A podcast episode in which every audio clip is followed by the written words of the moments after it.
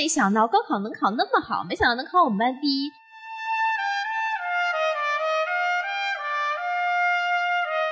我觉得爱学生的老师，学生是一定知道的。能把自己的学生当学生，老师就是好老师。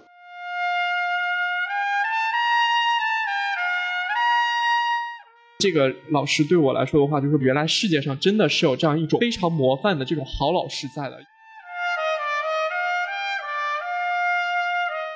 Hello，大家好，欢迎收听本期的哄你开心。欢迎欢迎。嗯，你真的好喜欢插话耶，我才是主持人好吗？大家听到这一期节目的时候的话，我们又是一个蹭热点的系列，我们又要到了一个光荣而又神圣的节日——教师节。啊，咱们从小都经常听到一些诗句，比如什么“春蚕到死丝方尽”。来，中文系的下一句是什么？“蜡炬成灰泪始干。”啊，真的说的比唱的还要好听呢。但是所以说呢，今天你们显而易见，这是一期教师节的特辑节目。但是呢，我们又要做出来一点新的花样，因为咱们从小到大，每一年教师节的时候都是要去歌颂老师，这种话咱们已经说太多，我已经厌烦了。所以说，我们就策划了一期不一样的。哎。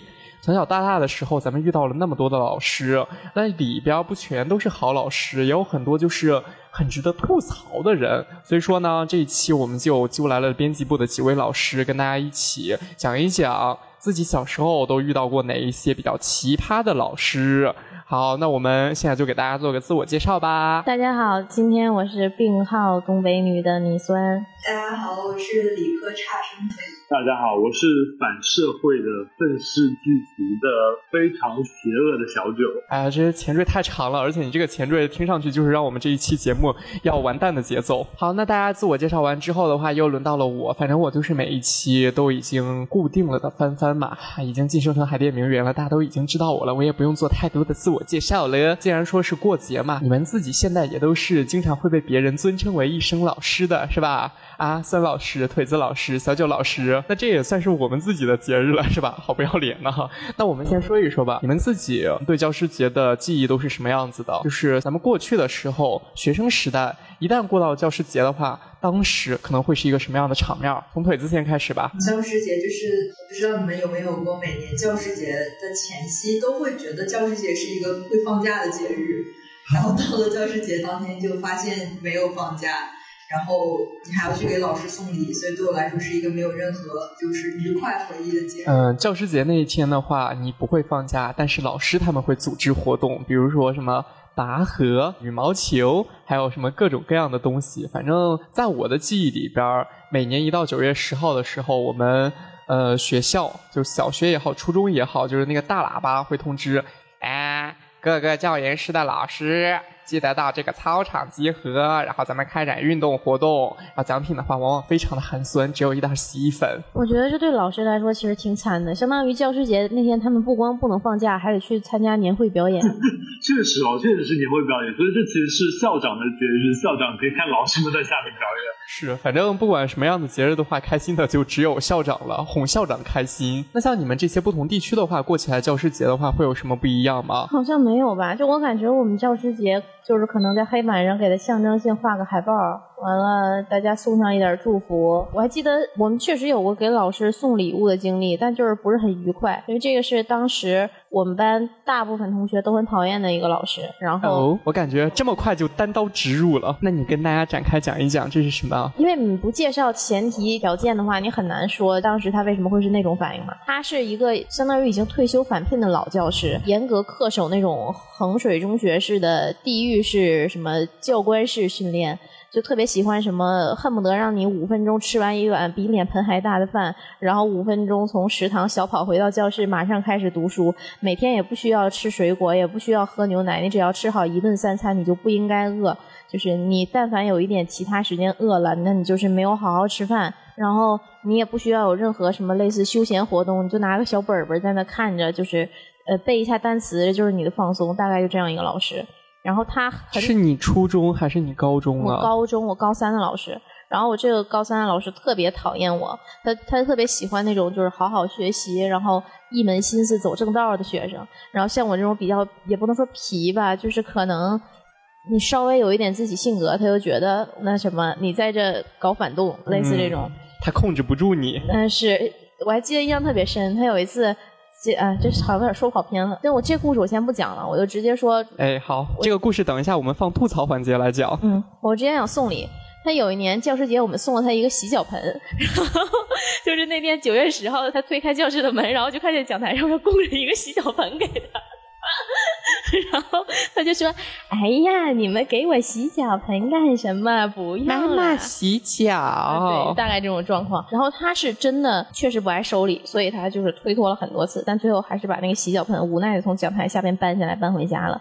大概就这样，这是我可能印象里唯一的一次。我想问一下，那个洗脚盆是一个那种多功能的洗脚盆吗？还是它就是一个普普通通的黄梨木的洗脚盆啊，当然是那种能什么按摩啦，然后什么加水了，这个那个的一种。复杂功能洗脚盆多少钱啊？忘了，反正当时是班里集资买的，可能几百块啊。啊，高三学生来说的话，几百块也很多了呀。但是你分摊到每个人头上就没那么多了吧？但其实我是很不爽的，我心想，就你一天对我那个德行，我还得捐出我自己钱给你买洗脚盆。但是每个人都捐了，你就不能不捐嘛？就迫于大家压力。对，想问一下，其他的同学有和你一样的情况吗？就是心里边可能不太愿意，然后最后还是随大溜了。就是我们那一个宿舍，就是在他。看来你们就是一个黑社会窝子，嗯，不至于那么严重啊。反正就你们这屋住的就不是什么好人，大概这种吧。就我们那跟我玩好的，我们那一圈人他都不是特别喜欢。这后面有更精彩的故事，也是留到后面说。好的，那让我们后边要期待一下。你真的一开始就给大家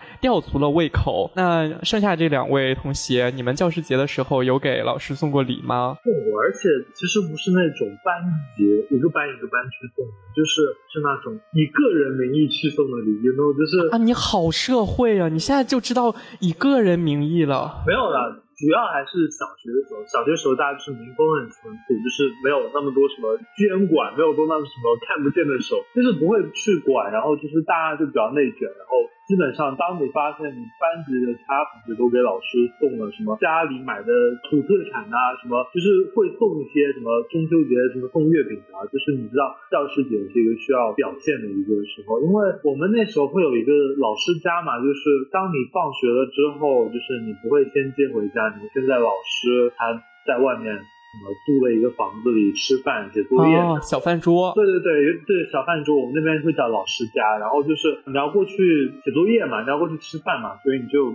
需要这些老师额外照顾你什么的，所以就真的真的都会送一些礼物。那像你印象里边的话，都给老师送过什么样的礼物呢？老师节和中秋节是不是都比较近？好像有送过蛮多次月饼，一个以逸待劳的概念。对，而且其实不止教师节，在教师节之外的很多节日，到妇女节啊、端午节啊、清明节呢？呃，清明节也可以送上一朵白色的花，就是你 好恶毒呀！不是啊，不是啊，就就就是确实都都会送一些东西。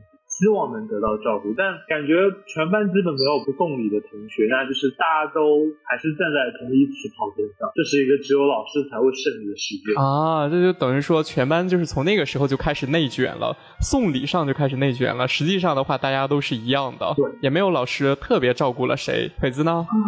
初中的时候，就是跟我的班主任老师关系不是特别好，所以我就三年教师节坚持没有给他送任何礼物。我的天呐，你不怕他给你穿小鞋吗？对，然后就是我很惊惊人的，就是越到初三了，然后他对我的态度就越趋缓和了，没有给我穿小鞋，甚至还有点格外关心我。然后我就怀疑是我爸妈给送了礼了。然后我就回去问他们，我说你们是不是给他送礼了？他们说没有，没有，没有。哎，爸妈死都不会承认的。对，然后结果我初中毕业了两三年后，然后有一次吃饭的时候，我爸妈就就是跟别人回味我的初中生活的时候，就说其实每年教师节都会给老师送购物卡。多大额度的呀？不知道，爸妈。但是我觉得觉得自己被背叛了，但是又感觉现在想想还好他们送了，不然我就被穿小鞋。那你觉得说自己那个时候？有感受到老师对你是什么态度吗？我我觉得其实老师特意去针对某个学生的那种情况，其实我可能在初中的时候没有碰到过，我更多碰到这种情况是在高中。完了一肚子的苦水了，我们今天是一个诉苦大会了。对，我觉得初中老师就是一种，我我本身对班主任就是有一种恐惧的心理，然后加上我觉得他这个就是就是初中时候会很叛逆嘛，然后你会有你看不上的老师。然后他就是那种我比较看不上他，所以我才不想送。我跟他的仇恨可能只是我自己单方面引出来啊，也只是自己青春期的时候稍微叛逆，并不是说这个老师可能不是咱们认知上的那种坏，只是说可能性格上的话自己不太喜欢他。送礼只是我对你的看好，我在批评你出道。哎，但不管怎么说的话，这个送礼文化确实好像还蛮盛行的。我自己对这个送礼有认知，真的是小学一年级的时候，在我纯洁的心灵里边撒下了一片阴影啊！我觉得真的是颠覆我三观的一件事，我要跟你们分享一下。小学一年级的时候嘛，我作为一个小学鸡，当时对于老师这个职业认知是非常神圣的。我觉得说啊，老师真的，你想从小的话就是受到的教育，我们要尊师爱幼，就是这种概念。然后我就觉得说。这教师节这么神圣的日子，我一定要好好表现一下。我想了想，我觉得说，那我得亲手给老师做一张贺卡。就小时候嘛，特别喜欢做些手工显摆一下自己。然后我记得特别清楚，嗯，九月九号那一天晚上，我真的认真的做了一张贺卡。我当时做到了快晚上十点。你想想，这对于一个小学鸡来说的话，十点当时已经很晚了。我差不多那个时候晚上八点就睡着了。对，所以说的话，当时。嗯，那张贺卡真的是饱含了我的心血。虽然说它特别简陋，我当时就真的，我我甚至都还想象说，哇，第二天老师收到这个贺卡的时候，说不定还会在班上站起来，对，就嗯，这个范范同学真的是太努力了，真是太好了，就会把我当场表扬一顿，就这个样子。说不定说不定赏我朵小红花呢。结果我第二天去上学的时候。我满心欢喜的，我把那个贺卡拿出来的时候，我当时发现不对劲儿了。天呐，我发现那个讲台上。堆的全都是礼物，而且你知道吗？就是那种在电视剧里边才能见到的装帧特别精美的那种，绑着巨大的蝴蝶结的那种礼物。我甚至看到里边有卖场的购物袋，然后里边装了一条牛仔裤，我都惊了。我就在想，谁会给老师送牛仔裤呀？送礼送这种玩意儿？我当时就真的没脸把东西给拿出来了，你知道吗？就在那么一些豪华的东西里边，你那一张小小的贺卡算啥呢？我就真的很无地自容的，我把贺卡给塞。到那个缝里边儿，哎，现实就是这么的残酷，也没有发生什么反转。老师就是从当中抽出了我那张皱巴巴的贺卡，一看，觉得说我这个最有心意。当然没有了，老师就很高兴的收下了那一堆礼物，然后理都没有理我那一张贺卡，从此给我造成了非常大的震惊。之后就觉得说教师节可能没有太大的期待了。我觉得小学生给老师就是送这种一厢情愿的礼物还蛮多的，我小时候也送过。就是我们小学，你是指送牛仔裤这种一厢情愿的礼物吗？但是我觉得牛仔裤那个人其实没有比贺卡强到哪去，因为他如果就是不清楚老师裤腰多大，比如有些人老师穿二十四，他送个二十八，有的老师就会还是多大能耐穿多大鞋。就是我们三年级的时候，班级上来了两个实习老师。就我们不知道你们小学时候有没有那种实习老师在班级里，就是应该是师范生吧，就大学生，然后他们会来你班级跟着你班主任学习这样。然后那两个老师就是因为很年轻，然后比我们班主任可能年轻个十多岁，然后又跟我们玩的特别好，我们就特别喜欢他们。然后但是老师实习老师实习期很短嘛。可能就只有两三个月吧，我记得不到一学期。然后他们走的时候，我们就每个人筹了一点钱，然后派了两个人去那个礼物店，就学校门口那种卖很多小礼品的地方，给他们挑礼物。然后我我当时就是去挑礼物的那个人，我就挑了很久很久。然后我觉得那两个老师会喜欢紫色，然后又买了那种粉色、紫色配色的什么发音盒，还有什么首饰盒之类的，都很简陋，可能三四十块钱一个吧。后来就送给他们，当时他们就表现的确实表现的很喜欢很感动，但不知道回去以后他们会不会觉得这个东西一 点用都没有？应该不会吧？我觉得就是实习老师的话，对这个世界还是抱有很大的善意的，就是会觉得哇，这一群小孩真的好好啊！就尤其跟你相处这几个月下来嘛，他还你们还能记得他，还给他送了这么多的礼物。他真的应该是对他造成很大的感动的。再过几年，这些实习老师也会麻木，他们也会享受到一条二十八版的牛仔裤。完了，牛仔裤成这一期的关键词了。那我们可以倒是来想一下，教师节什么时候的话成了这样一个略微带了一点攀比性质的节日了？就是咱们一到教师节的话，好像约定俗成说，哎，你必须得给老师送点什么样的东西，不送的话，好像就真的说不过去了。我想了一下，其实我上学的时候没怎么送过礼，就是我小学时候的老师，其实算是我们家的一个远房亲戚。哇哦，完了，开始走后门了，有关系了，我上头有人。我是我啥也没干哈。但是我我确实觉得小学时候我是受到在学校里最受到优待的，其实就是那些老师自己的孩子。我们这边的专有名词啊，就要对对于这种同学的指称就是老师孩子，然后剩下可能就是会对我稍微好一些。但是好像唯一送的一个礼物也是我快毕业的时候。我妈妈买了一个什么羊毛衫送他，好像是。哎，怎么都这么喜欢送衣服呀？跟牛仔裤搭成一套。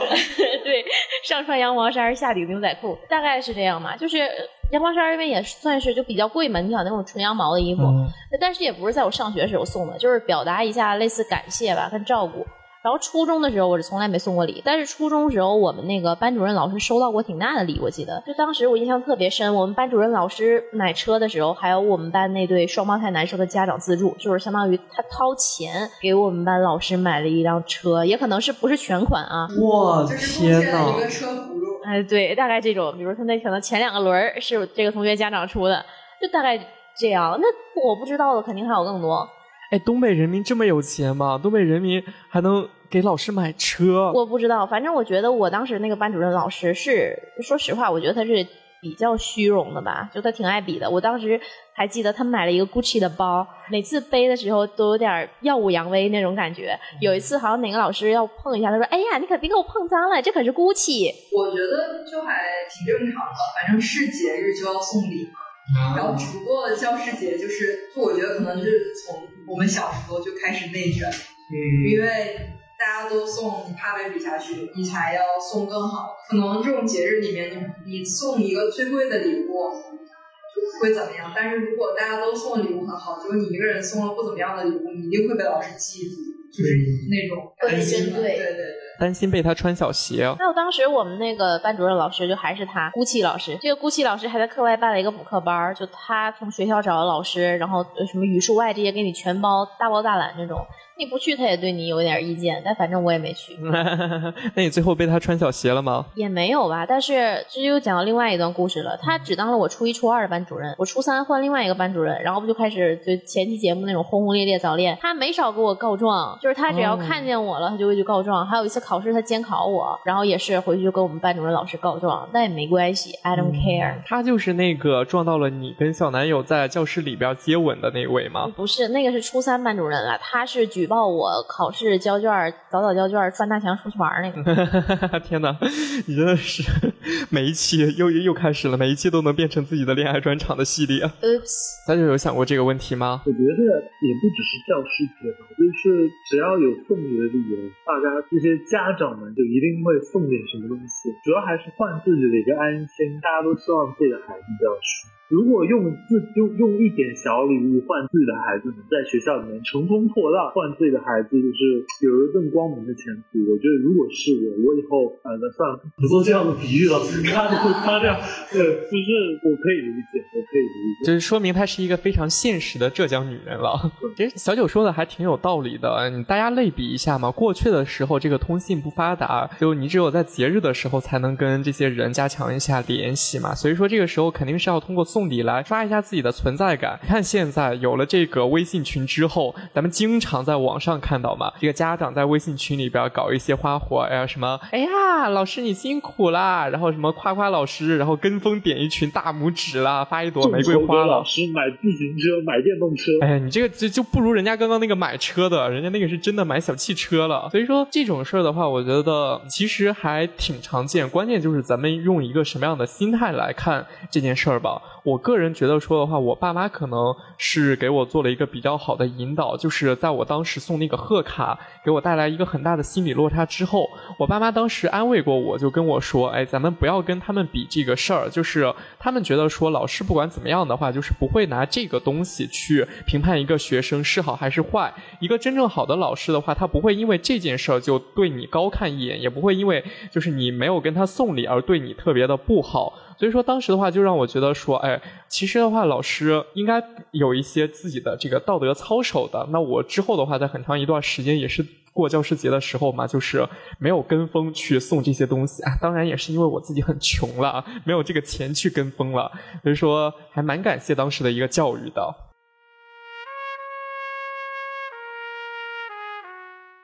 我们接下来的话就自然而然开始聊一聊我们老师吧。我的天呐，那一天一说要聊老师，你知道吗？就是腿姐拍案而起，就差把桌子给掀翻了。就是当时咬牙切齿的说：“哇，天呐，这一场的话是我的专场，我能跟你掰扯半天，我老师咋地咋地咋地，就是巴不得把他老师好好的吐槽一番。”那咱们现在的话，就先让腿姐吧跟大家先讲一下，说自己比较想吐槽的那个老师。就是你当时说的，终于轮到我吐槽老师了。大家好，今天我坐在这里的目的就是要吐槽我的高一班主任。就是我不知道大家是不是都是一样，高一的时候会先都上理科的课程，然后高一下学期的时候会文理分科。你们会，我们就是这个样子。我也是。对，然后我就是到文理分科的时候，呃，我们学校的氛围就是比较看重理科，然后你在一个都是理，就是被理科老师包围的环境下，大家都会向你灌输，比如说那个理科学不好才去学文科，类似于这种话。然后，呃，而且就是如果你分科选文科的话，你你是一个其实是一个。嗯，像是被从这个班级里赶出去的一个状态，就是其他的人还依然在这个教室里上课，分班并不会真正的拆散你这个班，而只是说你选文科的人，你们要收拾自己的东西，然后去到另一个楼层的另一个教室里，然后你们这几个就是各个班里面出来的散兵，你们再组成一个班级。就我们当时的文理分科是这样，对，然后。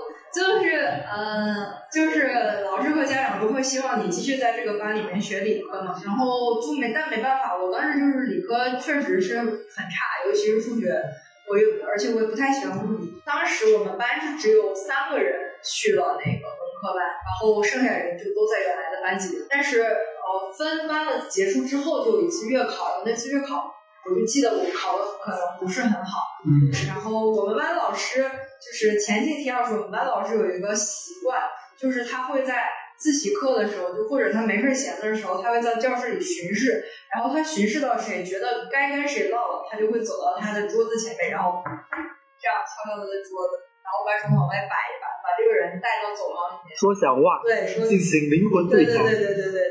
类似于这样，然后那天就是月考发分之后，我就特别紧张。然后终于有一天，他敲到我了，终于轮到你了。对，就就就俺那他们班得死了，然后我就出去了。他就开始类似于先是对我进行一些，也不能说人身攻击吧，就是类似于说我心思不在学习上，然后类似于这么就个高一这么简单的课都已经跟不上了，就是说就是说说我这个人不行，一直在否定我，然后。他说的我特别难受，我就开始抠手，就抠手，一边抠手一边哭，然后后来抠的满手都是血，他还是在一直说我，呃，但是我就一直在抠，就想说能不能他看到我手出血了，就让我去洗一洗什么，就不要再说我了。然后结果他看到我的手被抠烂了，他说你去洗一洗，然后你再回来。然后反正就在这个情景下一直说了我大概两个小时。就是哎，两个小时，你还上不上课了？就是自习课嘛，就大家都在屋里学习。他可能觉得我学也就是学不了什么，就是已经这样。就最后给我提供了一个方案，就是说那个现在那个刚分班半个学期，你还有机会去文科班。你要不你考虑一下，跟你妈妈商量一下，你要不要去文科班？你去文科班，嗯，这边就是学校有个单子，你把这单子签了，就就是可以直接就去文科班，你不用这么痛苦。我心心里心里想说的就是，他其实不想自己。不想过这个班级后，然后就后来我就真的转到文科班，然后但转到文科班以后，就就我的生活就从地狱到天堂，我就找到了自己人生的方向。站在地狱看天堂，对，为谁辛苦为谁忙，我就以后我就是为我的文科老师忙，就就没想到自己如鱼得水，还要谢谢他是吧？确实，就是因为就是我对文科之前对不想去文科班那些就是不甘心什么的。就是都是在他的那个教育下给我就是营造出来一种心理阴影，比如说文科班很烂，学习不行不行的人才去文科班。但是我真的去了文科班以后，发现就根本不是像他说的那样。其实特别能够理解你的这个经历，因为从小到大的话，就是你这都算好的了，因为他就是对你进行了一些言语上的侮辱。还没有动用过一些肢体上的暴力，反正咱们都已经活了这么多年嘛，肯定都是或多或少有被老师打骂过的经历，是吧？有吗？有吗？你们两位？我们那个我初中的那个中学就是一打人出名的。我初中在二中，人家都说送孩子，你要是想让老师严点，看你家孩子严点，你就送二中。但是估计肯定要打人，大概这种。我其实没怎么被打过，但就是像老师怼的东北话怼的学生，就是怼你肩、杵你肩膀的。给你杵的连连败退那种，就是这种情况很常见。要不然就是拿书不爽了，有的老师就咣咣往你脑袋上招呼两下子。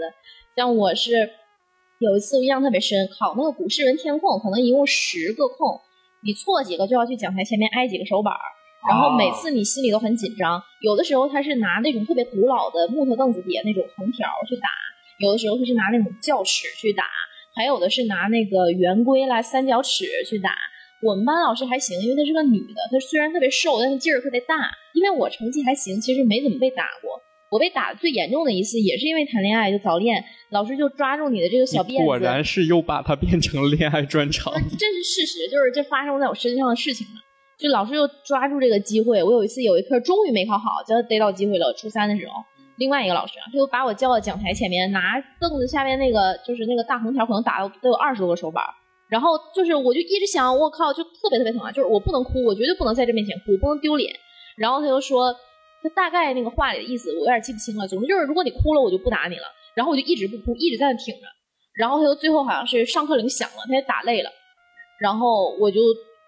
跑到洗手间，当时也没哭啊，就把那个凉水水龙头打开，把那个手一直在冲，那手当时就已经被打出，就是打手板的那个已经红了，开始肿起来了。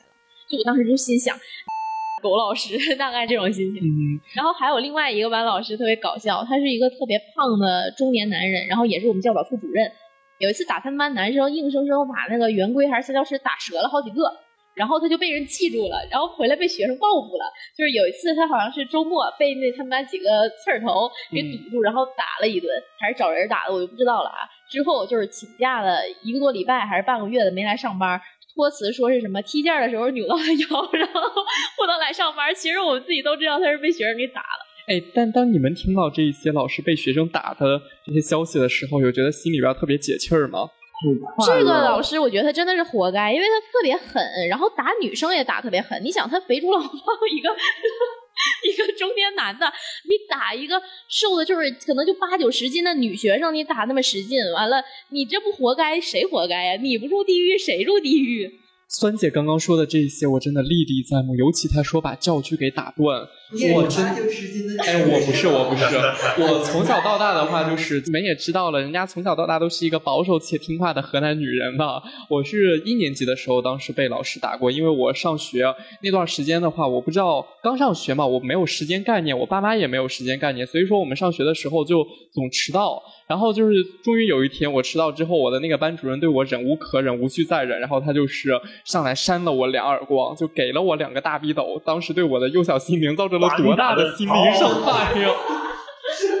对，但是这件事儿呢，就是在于你知道吗？当时童言无忌了，然后我就回去之后，我把这个事儿给我爸爸讲了。你这可不是童言无忌啊，你这是心存计谋啊！但这确实是这个事儿的话，咱们现在来看的话，这样的做法反而是正确的，因为老师确实就是你不能就是。非常过分的去体罚学生，就是你说哪有就是迟到了上来就给人家两个大逼斗的？我觉得就是老师打学生，不管怎么讲啊，打耳光绝对不是你一个老师，就是你你做这种事情，你就是德不配位，你根本不配，你没有资格做这件事。我没讲完呢，我跟跟，我觉得老师可以暗示家长说，哎，回家给孩子打两个大逼斗，说明他这样直播了。好好，我这样说没有没有开玩笑，很久没有打孩子大逼斗了。你可以时不时的练一下。给家长发，哎，什么叉叉爸爸，今天我给你发个大逼斗的笑声，你回去好好学习，在老师在自己的孩子身上使用使用。呃，在微信群里边发一个大逼斗的教程，爱的全体家长学习领会一下精神。然后我收回来，收回来，我给你们讲一下这个后续的是怎么回事儿。后续的话就是非常感谢我的爸爸，因为我的爸爸当时在他的办公室跟他的同事讲了这件事儿，然后呢，哎，好死不死，他的同事刚好呢跟我小学的时候那个班主任他们。是邻居就认识，然后那个同事就回去之后跟我小学班主任说了，我小学班主任心里边就 一惊，就是没想到说家长居然知道这件事儿了，然后自此之后就呃感觉说哦，因为有一个熟人的关系在这儿嘛，所以说也不好意思就是在对我动用武力，甚至还对我特别关照，有了保护伞，哎，差不多，从此有了软肋，也有了铠甲。那我觉得你们这个班主任老师其实也挺狗的，就是他不是觉得他自己做错了，是我靠这事儿居然让学生家长知道了。对，我觉得你就敢做敢当，你敢扇人家耳光，你就敢承担后果，对吧？你在这儿整什么阴阳人你？他就应该知道你有保护伞，你在闪那个大对对，这这我敬佩的是个汉子。杀害你的锐气，对，对对，我的那幼小心灵从此就彻底的崩溃。彻底的充满了逼头。可能是你爸给那个老师发了一个大逼斗的教室。从嘴里怀恨在心里。不要不要对我进行污蔑了。我们我们我我们主要你看像我了，像酸姐了，还有像腿姐了，我们都是这个北方少数代表。然后我们来问一问这个南方地区的代表，呃，素质教育的这个受益者。这确实，我觉得我没有听说过什么大人，因为我从小到大老师老师都是女生的，呃，女老师比较多，大家都比较温柔，我们也是女老师女老师打人最狠，对打我的那个也是女老师啊。可是我们女老师不是那种彪悍的女老师，大家就是蛮和蔼的。我觉得我们那边就是比较多，就是那种冷暴力，就确实是那种就是看你不爽，然后发动全班孤立你啊，然后说就是类似于这种，不会说真的是像魔法攻击。对，就对 魔法攻击，我们我们南方人就是不太会用物理，对，就是智力属性比较高。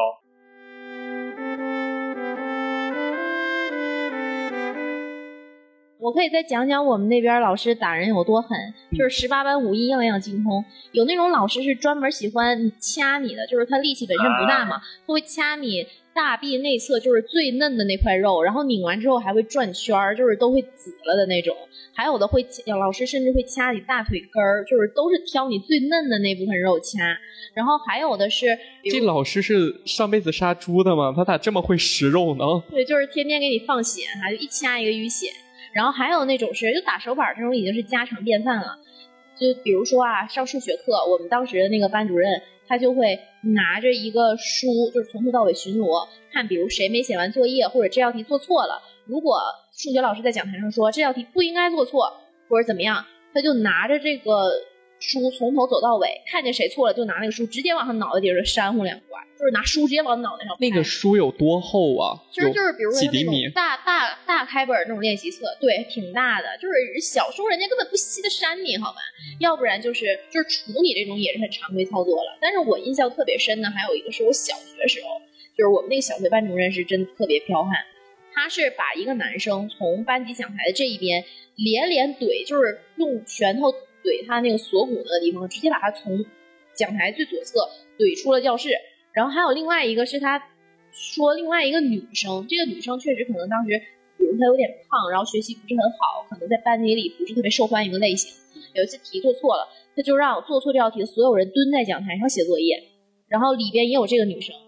呃，当时那个女生我印象特别深，穿了一条白裤子，她在讲台前面改，改完之后就是你你做完这道题，你重新做，做完之后再拿到讲台前去给他看。这个女生改了一遍还是没改对，她直接从讲台下面走下来，那女生在讲台上蹲着，她就拿鞋踢她的屁股。那个女生当时穿的是一条白裤子，就这个给我冲击力特别特别大，我觉得真的很过分，就是这些老师。我你讲到这儿的话，我要插一嘴，我想起来了我的初中，我要跟大家分享两个我印象特别深刻的，就是我见过的我同学受到体罚的情况。第一个是我初一的时候，当时也是一个女生，是我们英语课，因为她上课的时候她的那个作业。就是写的不好嘛，就是单词错的很多。然后我们英语老师当时是一个刚来的男生，一般来说的话，这些新人你反而就是应该对学生好一点呀。但是他真的就是下手特别狠，他当时把那个女生叫到讲台上，让那个女生跪那种跪趴在讲台上，把屁股翘起来，就这个时候就有点色情了，对吧？对，然后而且他那个时候就拿我们当时那个笤帚，然后去打那个女生。打的那个时候嘛，第一下还打歪了，打歪的时候，然后当时那个女生还有点憋不住笑了，那个女生憋不住笑了，然后那个老师也没憋住，他也笑了，你知道吗？凶残就凶残在这儿，然后他下一秒立刻又恢复了阴暗，然后就手持着那个笤帚，就狠狠的去抽他的屁股，两三下之后，那个笤帚杆就已经抽断了。对，当时我们全班都吓到了，然后那个女生当时也被打哭了，然后她就。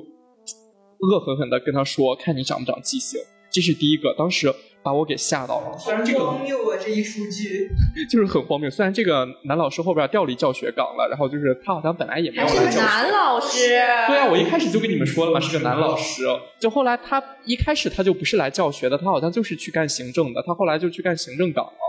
嗯，这是初一的时候，我再跟你们讲一个我初三的时候，就是这个是一个女老师了，而且这个女老师我怀疑她是到更年期了，她是四五十岁的年纪。这个女老师真的是我从小到大最讨厌的那种老师的类型，而且是给我造成了特别特别大的那种心理伤害。就是我当时初三有段时间特别厌学，就是因为她让我整个人对英语也好，对上学也好都特别的抵触。她这个人呢，怎么说？就是首先她的那个言语上就非常的粗俗，因为她是一个满口脏话的一个女老师。就你能想象一个女老师，哎，这一段的话，雨翔老师记得给我打码哦。就是她每天上课的时候，就是整天会，哎，这个鼻酸呢？你看你这个作业，然后腿子，这你在上课在说什么？一定是。小九，你回去跟你他有在学他的老师，平常真的脏话。这就是老师给我带来的就很负面的影响了。所以说他的这个言语上就首先是非常的粗俗的，就很不符合一个老师的这个师德。再一个来说的话，他就是他比刚刚。葵姐讲的这个老师还要过分，她的那个武力值非常之高，因为当时这个女老师她烫了一头这个金色的卷发，所以说我们当时给她起了一个外号叫金毛狮王，就她真的武力值非常之高。你知道吗？当时我们初三的时候，班上有一个女同学忘记带书了啊，酸姐刚刚说自己的同学，然后从讲台的一边被戳到了另一边。我的天，我这个老师更厉害。当时女同学忘带书了，他直接把女同学从教室的前门推着，就是一拳一拳倒着，倒到了后门。就是，而且当时那个我这个怼的是长方形的宽，你这个怼的是长方形的长。对，超长的，整一个感觉就是有这个五六米的那个样子。而且最后那个女同学还没有站稳，就是跌坐在了我们教室后边的垃圾堆里。然后这个女老师就拿着书，紧接着上去进行了一个追加，朝着那个女同学的头上就开始砰砰砰，对，暴揍一顿，就。经常出现这种情况，然后还有就是莫名其妙的时候，他其实讲课也讲的也不好了。讲课的时候，如果自己出什么问题的时候，然后就会呃装，就开始装。哎呀，孩子们，这个地方看不清楚了，老眼昏花了，这个地方是怎么回事？哎，我怎么讲错了？如果我们稍微笑话一下他，他就开始把我们大骂一通。就所以说，真的非常颠覆我的这个认知。我觉得这种人就不配叫老师，没有一点的师德，不知道他是怎么当上老师的。哎，反而还整天在那吹嘘自己以前教过什么样的学生。能感受到帆帆讲的非常的激动，动情了，动情。不过我确实能理解，就我也是因为初中的时候，就是因为一个老师从此就不爱他的那个学科，然后我就选了文科。我初中班主任他是个物理老师，然后就从那之后我就再也没有上过他的物理课，就是不听他的物理课，然后。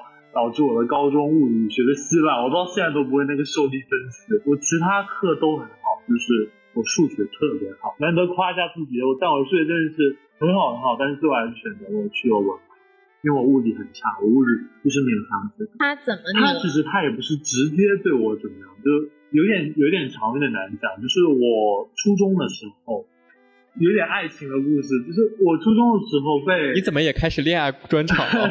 我初中时候不是我的同桌的那个女生，她被一个小学的时候学了六年散打的男生喜欢，然后就是他就吃我的醋，因为我是那个同桌啊，跟那个女生关系蛮好的，然后他就校园暴力，因为我那时很小，我我就是比大家都小一点嘛，对我早早上学，然后就是他就蛮孤立我，然后因为他学过六年散打的时候，就那个同学就真的有全家我有家，我有他被他什么。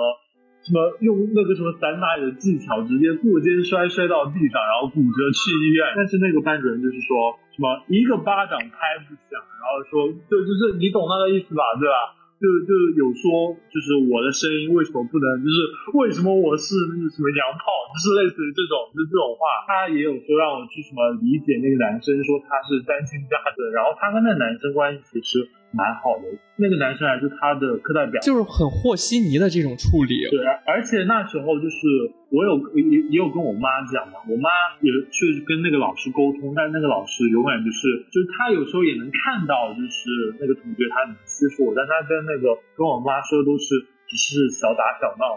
我妈自己是个老师，就她特别相信老师那种什么身份的权威是吧？对对对，她就觉得我只是在夸大其词，我的老师说的才是对的，就肯定是小打小闹。就直到那一次我被摔进医院骨折了之后，我妈才知道事情没有那么简单。在这之前她就是很相信我们那个老师。对，小九说这一点的话，我也发现就是有一个普遍现象，家长们其实很多时候宁愿相信老师的说法，也不愿意相信就是孩子们就是跟自己说可能是看到了什么样子，他们可能觉得说哦，老师的评价说你。表现的不好，你是个坏孩子，然后你不好好学习的话，那就是真的。然后丝毫可能不在乎说，哎，这个老师可能有什么样的问题。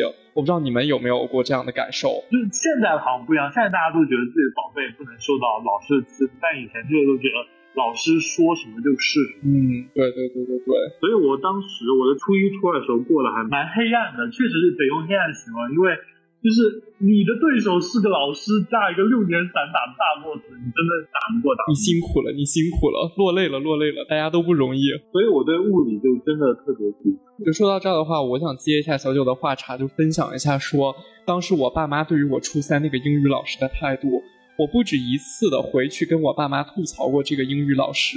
我爸妈的那个态度其实也很像，就是说什么，哎呀。老师都是为了你好，他再不好的话，他也是老师，人家都已经教过这么多届了。什么你不会忍一忍呐？就是说你不理他不就行啦？然后你多包容包容啊？什么你就只学你的就可以啦？就像这种和稀泥的话说了很多。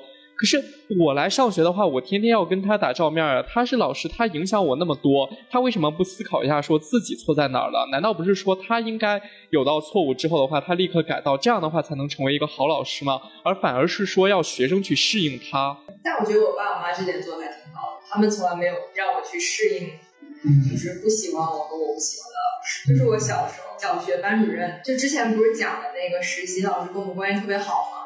就是因为我们我们全班同学，我不确定是不是全班啊，反正我身边的人是都不不不太喜欢我们的班主任，因为他就是那种很典型的中年女老师，就挺暴躁的，然后总是找事儿啊什么的。然后那时候我记得好清楚，就是我我会在家里面家里的墙上乱涂乱画，写他的坏话。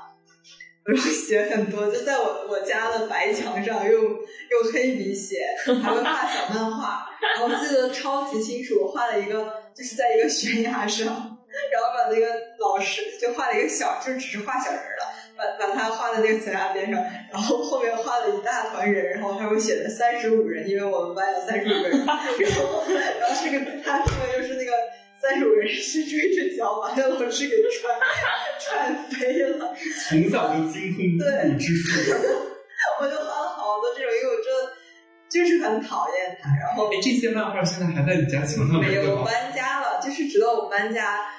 我我爸妈也没有把这个画涂掉，或者说说怎么样。直到就算是后来我们家那个房子租出去了，我妈就把那个拿那个就刮大白把那个地方给刮掉了。要不然可以成为一个旅游景点，大家去参观一下。看一下小学生到底心里有多阴暗。嗯，三姐呢，就是。像你你的那个老师干出来这么多比较出格的事儿，然后你父母知道这些事儿吗？就是我可能，比如刚才跟九子不太一样的是，这些老师干的事情他不是针对我的，然后就我可能是目睹了这一切，我就可能跟你是麻木的旁观者，对，我就是那片雪花，对对，就是这种雪花崩的时候没有一片雪花不是不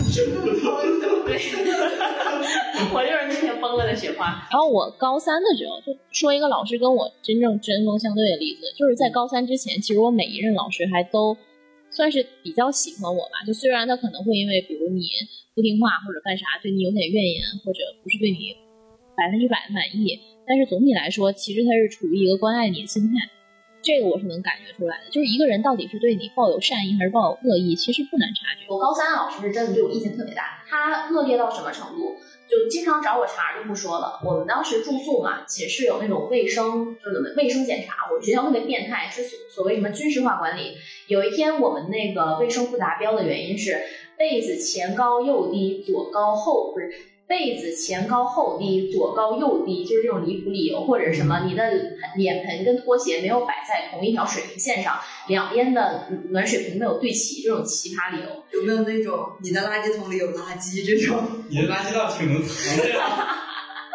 这差不多吧，反正就是找各种理由嘛，什么你的床单上有褶皱，乱七八糟这种。然后后来就是因为这种事情把你家长找来，再到后来是。临高考前几天，他还在找我茬，就是当着全班同学的面儿说让我下课去找他。然后等我真的去找他，他就特别生气的跟我说：“你来找我干什么？就是你现在别来跟我说话，我没有时间，你赶紧回你座位去，要不然就是什么数学课把你叫出去，跟你在外边唠一个点儿。我本来数学就不好，哎，好像我的高三班主任呢，动不动就喜欢把一堆人给叫出去开始约谈。对啊，这有什么可聊的呀？我心想你当时挑你语文课来跟我聊，语文我不怕，对吧？你让我数学听会儿课不行吗？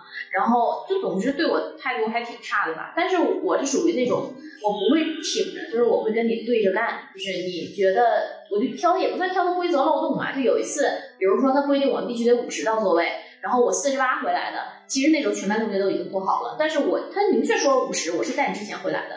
然后我当时还去超市买零食了，他也不喜欢我们吃零食，但是这是我自己的钱，我爱怎么花怎么花，对吧？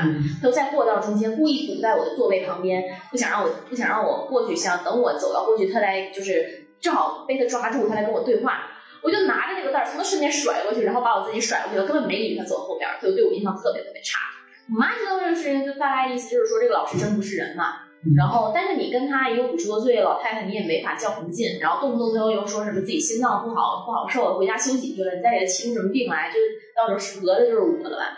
然后，总之就是我爸我妈，我觉得还挺支持我的。确实，我非常讨厌那种把自己的生活带到工作里的老师。我初中的时候有有一个英语老师，他不是教我们班，我们班是分成 A、B 两个小班嘛，就是 B 班那个小班，她第一年蛮正常，第二年她老公跟她闹离哦，婚，情绪很不好是吧？然后拿学生撒气。对对对对对，就是人眼，就是大家都说，就是可以从她那天教的状态看出她老公有没有跟她复合的那个，就是今天老公对她是不是好了一点，对，就就会这样子。我觉得老师很那个啥一点是，如果你不是这个职业，是其他职业，你可能有上级跟下属，你顶多是跟下属发脾气。但是我觉得你作为一个老师，你跟孩子发脾气是直接一个降维打击，太过分了，嗯，完全不是一个 level 的，对吧？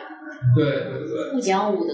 啊，其实刚刚酸姐讲嘛，就是这个她的高三老师，也让我想到了我自己的高三老师。我觉得他们两个真的是天造地设的一对儿，某种程度上来说的话，性别也是非常的互补的。我高三的班主任是一个男性，你知道吗？也是跟酸姐的那种一样，就是上课的时候，他不管是什么课，可能你在上政治课，可能你在上英语课，可能你在上语文课，甚至你在早自习的时候，他就突然进来，哎哎哎，出来。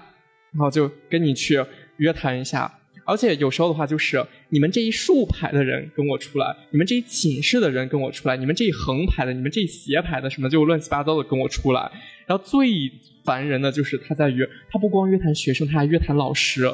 就比如早读课的时候，老师在台上看着我们早读，他过去之后，呀呀喊一下老师，然后对老师说啊。你这个教学要怎么样怎么样怎么样？你不能这个样怎么样怎么样样？反正每次的时候都特别烦人。我觉得他对我来说的话，最大的一个影响就在于，真的把我对数学的兴趣给泯灭掉了。就不光小九是数学天才了，其实人家也是数学天才了。就，哎呀，跟你们凡尔赛一下，我以前的时候，这个数学成绩我就没有下过一百四的。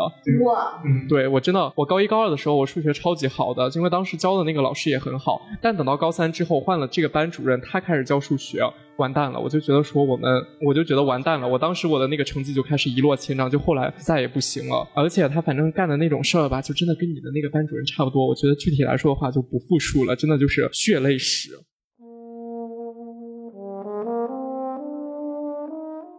咱们前面你看讲了这么多，就是不太好的老师的事儿。我觉得咱们这个节目毕竟还是积极向上嘛，我们叫哄你开心，我们不是哄你闹心。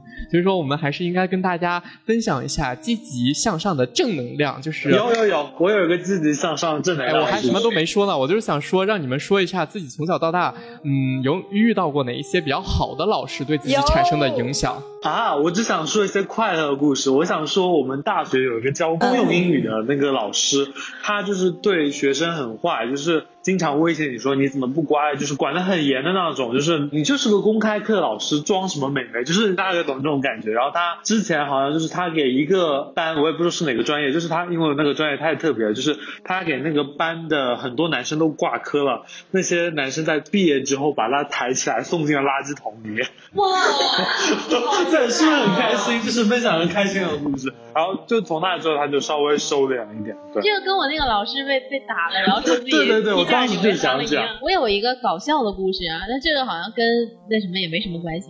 是有一次我我忘了，好像也是初中的那个特别凶的班主任，就我们自习的时候都在教室里聊天，他进来看到我们聊天，特别生气，然后他手头又没有任何工具，他就走到讲台前面，手足无措之时，看到那个饮水机，他把那个矿泉水桶直接拔下来，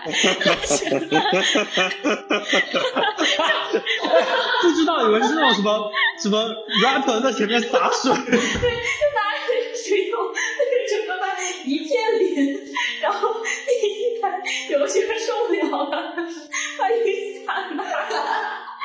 把雨伞拿起来顶着，这老师看见之后更生气了，把雨伞一把抢过来开始怼，怼完了之后把雨伞扔在一边，继续拿着这个矿泉水桶从前面走到后面，总之就是完成了一场泼水节。太好笑行，为艺术，这才是我们要的正能量故事。大家大家开心了吗？这是搞笑，这是搞笑，就是像遇到一些比较好的那种，就是给你心灵上了这个情操上的这些陶冶的老师有没有？我有，我有。哎，那你讲，你讲，我不用破题了。嗯，就是我我那个高中时候数学特别差嘛，然后我转文科以后，那个数学老师他就是也不太喜欢我，就因为我数学实在太烂了，我填空第一题就是有的时有有的时候也会错，你这个有点太过分了吧？填空题第一题你都能错，就是就是你数学差，你就你就不一定会在什么时候出错嘛，然后就没办法，就是要就是我们我爸妈四处给我求医问药，就之后就找到了一个之前教过我的一个数学老师，然后这个数学老师就他就特别的，他是一个男老师，他特别的好说话，然后特别温柔，然后就是讲话慢慢的，所以就是他在学校里是不受宠，因为就是那个时候高三嘛，大家都都喜欢那种比较雷厉，就是严的，对比较狠的数学老师，然后他就有一点就是有点面，就可能就是没那么受欢迎，就是就是自己的这个职业路啊走的也很不顺利，就跟我就跟我这个学习路是一样的。然后我爸妈就把他请到我们家给我就单独补数学，掏钱吗？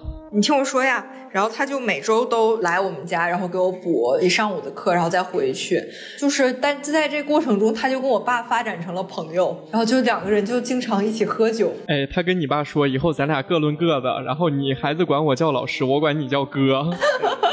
没，那倒没有，不知道他们俩怎么说，没有参与过他们的酒局。反正就是这个老师非常认真的教我，然后我最终数学成绩也确实就是达到了质的飞跃。就是我爸我妈要给他钱，他就说什么都没有要，就最后他就一分钱都没有收，然后教了我，这么好，对，教了我一个学期。然后他，我现在已经高中毕业就很多很多年了嘛，但他跟我爸还是非常好的朋友。现在逢年过节的话，还会跟他联系吗？就不止逢年过节，就他们可能没事儿就会出去喝一点什么的。嗯，哎，这样好好哎，其实从一个老师，然后变成一个朋友，类似说更亲的这种关系。对，我初中的时候，我是合唱团的嘛，然后当时管合唱团的一个老师，就是我之前是我妈说，我妈想让我学乐理，然后那个老师就无偿的教了我很多节乐理课，就是大家都放学之后，他就过来教我，教我学乐理。我也不知道为什么，可能他觉得这是一种投资，可能以后我会变成一个什么年轻年轻歌唱家，但最后我没有，我在这里搞新媒体，就觉得蛮对不起他的，就是因为真的他上就是很多节乐理。那现在嗓子还能唱吗？嗓子已然倒了，不能不能，我现在变完声之后，我就没有那个百灵鸟的声音了。现在是一个安陵容的概念了。以前我是合唱团唯一的男生，还是唱高声部的那种。哎，谁以前不是呢？我也是呢。我跟大家分享一个，就是我高三的时候，另外一个老师，真的就是我人生中的白月光。我怎么形容他呢？就是我大学的时候，我去考教师资格证。呃，你们知道吗？教资它里边不是有很多的知识点要记吗？所以说当时我是怎么记那些知识点呢？就是我一想到这个语文老师就对我特别好的那个，然后他就是那个正面的案例，然后我一记不住那些知识点的时候，想结合负面案例的时候，那就是我的班主任。所以说就当时这样一正一负，一正一负，就这样记了下来。呃，我给你们描述一下这个语文老师有多好呢？首先第一点，他就是从来不打骂学生，教我们一年，就我们当时是那个文科班嘛，就呃也是最好的那个文科班。我们但是有时候会考失手，考的特别差，他也从来没有怪过我们。放别的老师身上，他早就把我们骂得狗血淋头了。他就是呃好声好气的，就是说，哎，总结经验，这次你们可能是因为什么原因，可能是什么样的地方不足。然后第二点的话，就是他真的对每一个学生都十分的无微不至，就是他会他也会约谈人，但是他不会像班主任那样那么烦人，他是会给你叫过去之后，然后拉着你，就是跟你分析一下，说你这篇作文哪个地方可能就是需要再努力，然后需要哪哪哪，然后你再下一些功夫。我印象特别深刻，就是我高三的时候有一段时间，我议论文总是写跑题。那个时候他去叫了我，然后跟我分析了很多之后，他给了我一本特别厚的议论文大全，就是说你回去之后可以照着这个看，可以照着这个练。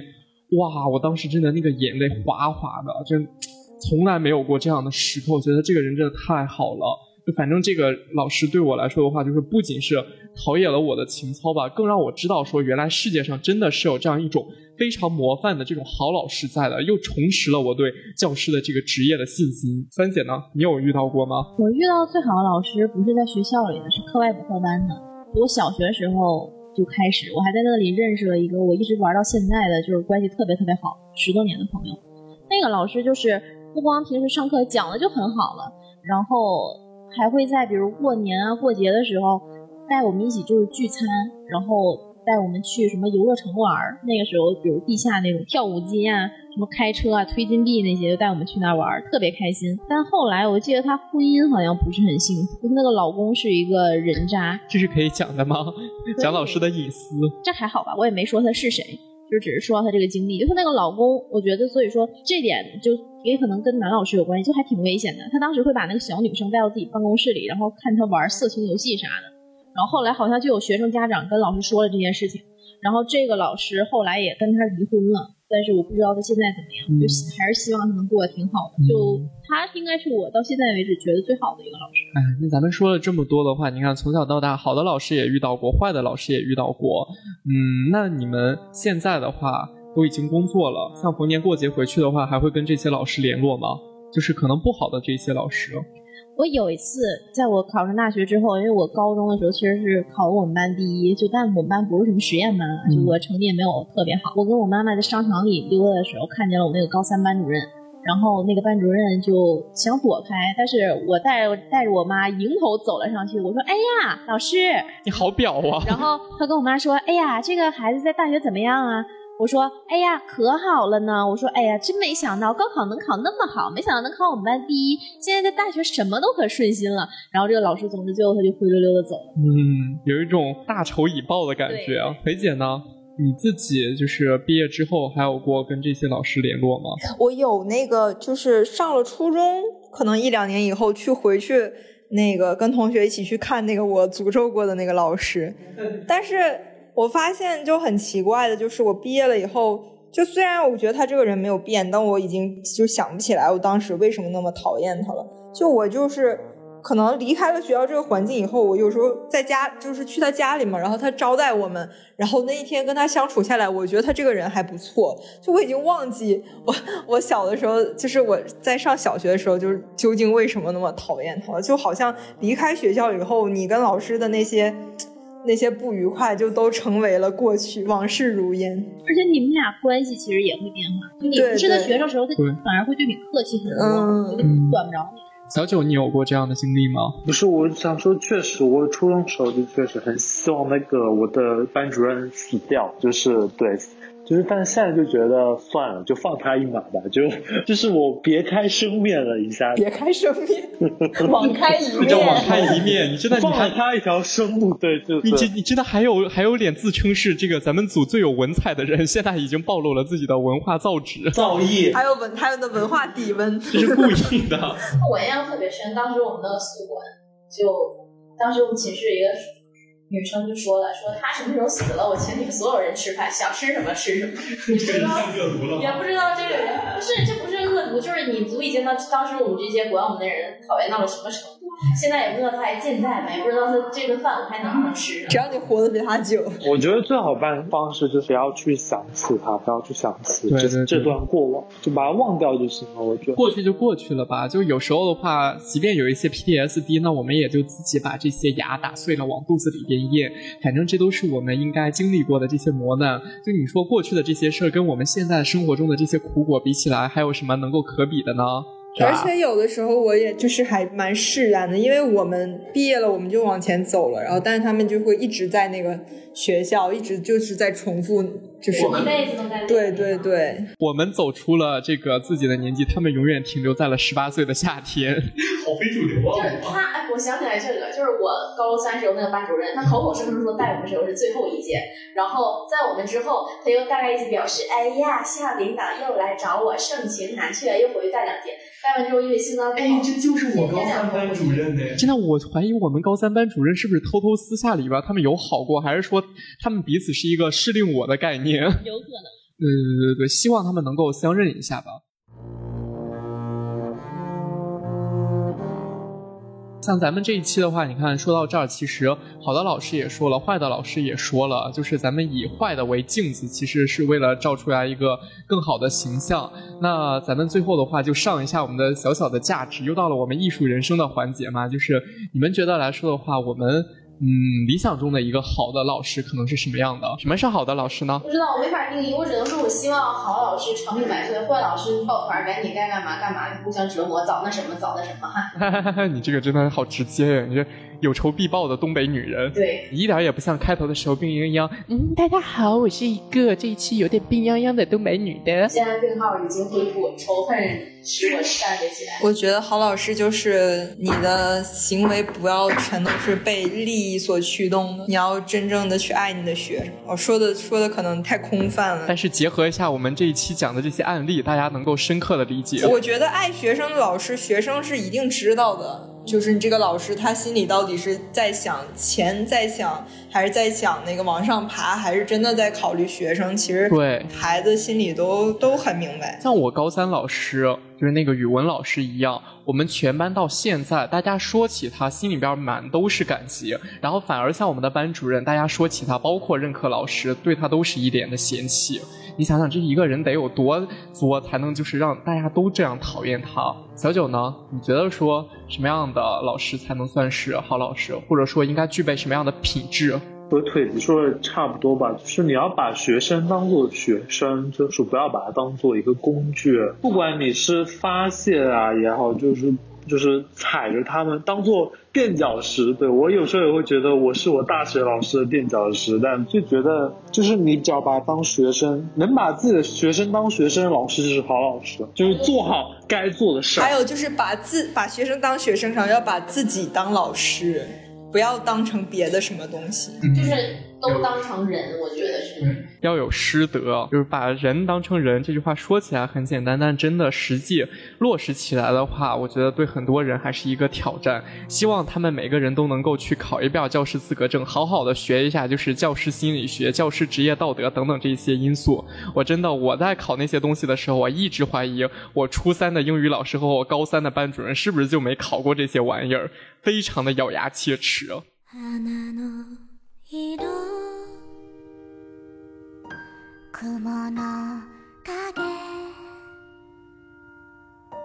那我们这一期的话，其实聊了很多的东西啊、咱们也分享了一下，就是以前遇到过这些不太愉快的老师的经历。但实际上的话，我们也是希望说，通过自己的这一些吐槽，通过，哎，把自己过去的这些悲痛给拨开，让大家看到我们血呼淋拉的过去，从而反思说自己未来是一个应该达到一个什么样更好的一个老师吧。所以说我希望啊、未来的话，大家都能够就是嗯，以此来不断的要求自己，希望说咱们的这个教师队伍能够是越来越发展的，希望大家都能够遇到更好的老师。好，那我们这一期的话，毕竟也是教师节嘛，最后我们还是祝福一下老师们节日快乐。我祝我老师郝老师节日快乐，祝霍老师早那什么早那什么。好恶毒的一个女人。好美的一张脸，好毒的一颗心。行，那大家一起说一个再见吧，再见。拜拜，拜拜。